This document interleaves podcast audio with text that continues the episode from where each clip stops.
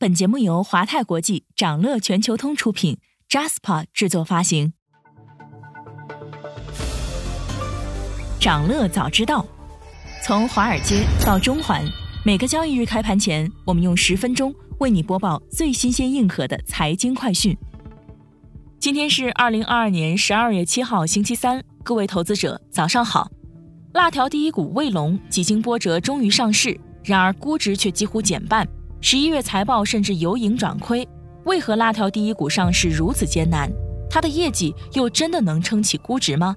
稍后焦点话题将带你关注。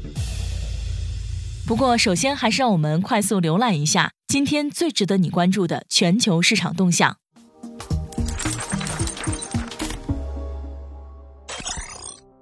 港股三大指数收跌，内房股、物管股大幅拉升。周二港股市场没有延续此前的大涨行情，前期热门板块呈现回调态势。恒生科技指数收跌百分之一点八二，恒指、国指分别跌百分之零点四和百分之零点八。南下资金全天净流入五十四点九二亿港元，大市成交额为一千六百五十亿港元。盘面上，科技股全线回调，近期活跃的药品股跌幅居前，体育用品股、家电股、影视娱乐股、港口航运股。餐饮股等纷纷下跌，教育股涨势较好，内房股和物管股午后大幅拉升。分析认为啊，虽然国内经济基本面和海外流动性预期等各项因子都迎来向好转变的拐点，但提速向好的阶段尚未到来。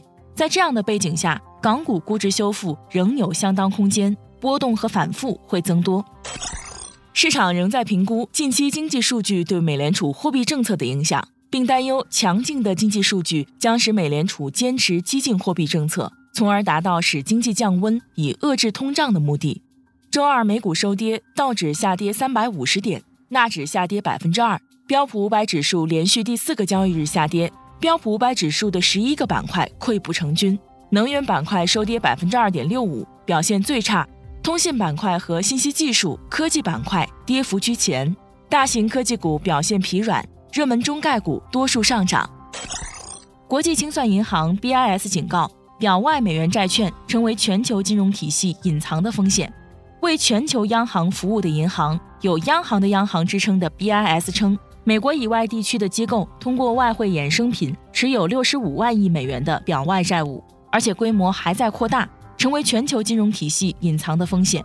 BIS 认为，外汇互换、远期合约和货币互换产生的表外美元债务是全球金融体系的盲点。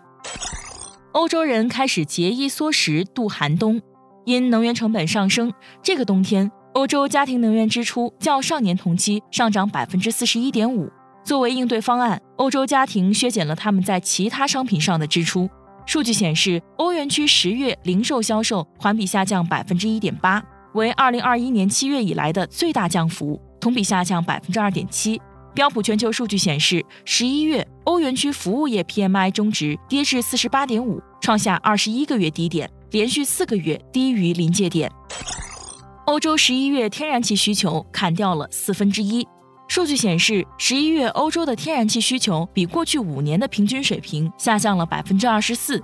工业需求削减导致天然气消费量的大量减少。这主要是因为高价限制了企业对能源的使用。TikTok 今年广告收入逆势大增，寒风中的传媒娱乐业唯有 TikTok 傲视群雄，预计其广告营收将在2022年翻一番。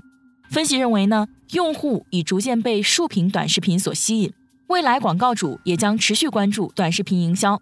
美国用户每月在 TikTok 上约花费三十个小时。而在 Instagram 和 Facebook 分别花费八小时和十六小时。百事可乐总部宣布裁员数百人，据悉公司将裁减数百名北美总部员工。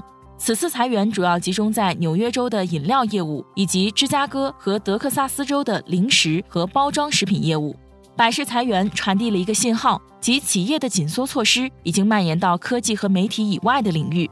预计随着美联储持续加息。劳动力市场也将迎来拐点。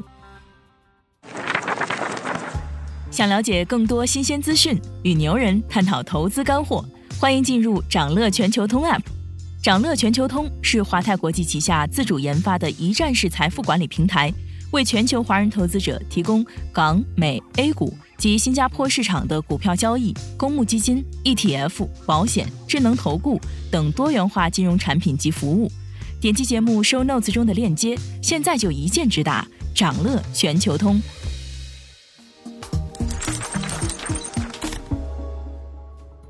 您正在收听的是掌乐全球通早间资讯播客节目《掌乐早知道》。在快速浏览了今天盘前最重要的市场动向后，我们进入今天的焦点话题。每期节目我们会挑选一个全球最值得中国投资者关注的热点事件。为你从更多视角拆解它可能对市场带来的影响。今天我们关注的是辣条第一股卫龙的流血上市。几经波折，卫龙终于传来确定的上市消息。卫龙在港交所发布公告表示，于二零二二年十二月五号至十二月八号招股，其中香港公开发售占百分之十，国际发售占百分之九十，另有百分之十五超额配售权。摩根士丹利、中金公司以及瑞银集团为联席保荐人。这并不是卫龙第一次试图冲击 IPO。早在去年五月，卫龙就曾经首次向港交所递表，但因为上市材料在六个月内没有获批，因此自动失效。去年十一月，卫龙再次递表并通过了上市聆讯，但又因为市场环境欠佳，公司推迟上市。到了今年六月二十七号，卫龙第三次向港交所递表，再次通过港交所聆讯。终于在十二月五号正式启动招股。我们回望最近一年，会发现市场状况不佳是通过聆讯的准上市公司延后上市的最大原因。而如果我们观察最近的港股 IPO，就不难发现，今年以来多次地表成为了市场主流。以最近一个月二十九家地表港交所的公司为例，当中只有八家是首次地表，占比仅为百分之二十七点六。而作为辣条第一股，卫龙成立二十多年来。其实只有过一次对外融资。二零二一年五月，CPE 元丰、高瓴携手红杉中国、腾讯投资、云峰基金对卫龙下注。这轮投资完成后，卫龙被曝估值达到了六百亿元。但是在这之后，就有不少声音质疑，认为辣条第一股卫龙撑不起六百亿元。卫龙十一月披露的财报显示。相比于卫龙二零一九年至二零二一年业绩复合增长达到百分之十九点一的强势，截至二零二二年上半年，卫龙总营收为二十二点六亿元，同比下滑百分之一点八。同时，公司也由盈转亏，仅半年亏损就达到了二点六一亿元。一方面，这是因为产品涨价带来的全线销量的下滑；另一方面，卫龙在品牌升级咨询和产品研发上所花的费用显著上升。从街边小卖铺起家的卫龙，为了摆脱大家对辣条的负面印象，寻找未来的增量空间，只能通过品牌升级以及走高端化路线来化解。但是目前从销量来看，面对卫龙的升级以及升级带来的产品涨价，市场暂时并不能给出很好的回应。销量的下降和亏损几乎体现在卫龙调味面制品、蔬菜制品、豆制品以及其他全线产品上。食饮板块，业内经常提到一个词，叫做增长曲线。而在卫龙这家公司身上，第二增长曲线背后的含义就是：假设辣条市场见顶，这家公司还有没有其他产品可以支撑企业发展？卫龙的体量已经很大，并且有调味面制品作为主力产品。此时，它寻求拓展品类，寻找第二增长曲线，是未来发展的必然要求。事实上，卫龙对辣条以及其他调味面制品的依赖，已经成了品牌发展的困境。据招股书透露，目前卫龙共有四大单品，年零售额已超过五亿元，分别是大面筋、魔芋爽、亲嘴烧、小面筋。但这其中三款都是调味面制品，只有魔芋爽属于蔬菜制品。但除了魔芋爽，卫龙还没有其他独当一面的蔬菜制品。这也意味着，在未来休闲零食产业继续升级的情况下，卫龙可能会受困于他们对于这些产品的依赖。不过近些年，在品牌的有意控制下，调味面制品的占比逐渐下降。另外，目前卫龙已经规划将上市所得融资用于研发低糖、低盐、低油产品，与第三方合作研发肉制品、土豆制品等等，并持续优化生产工艺，降低成本。今天还有这些即将发生的日程值得你关注：美国将公布三季度非农生产力季率；德国将公布十月工业产出月率。财报方面，金宝汤、GameShop、曼联将公布三季报。想了解更多新鲜资讯，与牛人探讨投资干货，现在就点击节目 Show Notes 中的链接，进入掌乐全球通 App。以上就是今天掌乐全球通、掌乐早知道的全部内容，期待为你带来醒目的一天。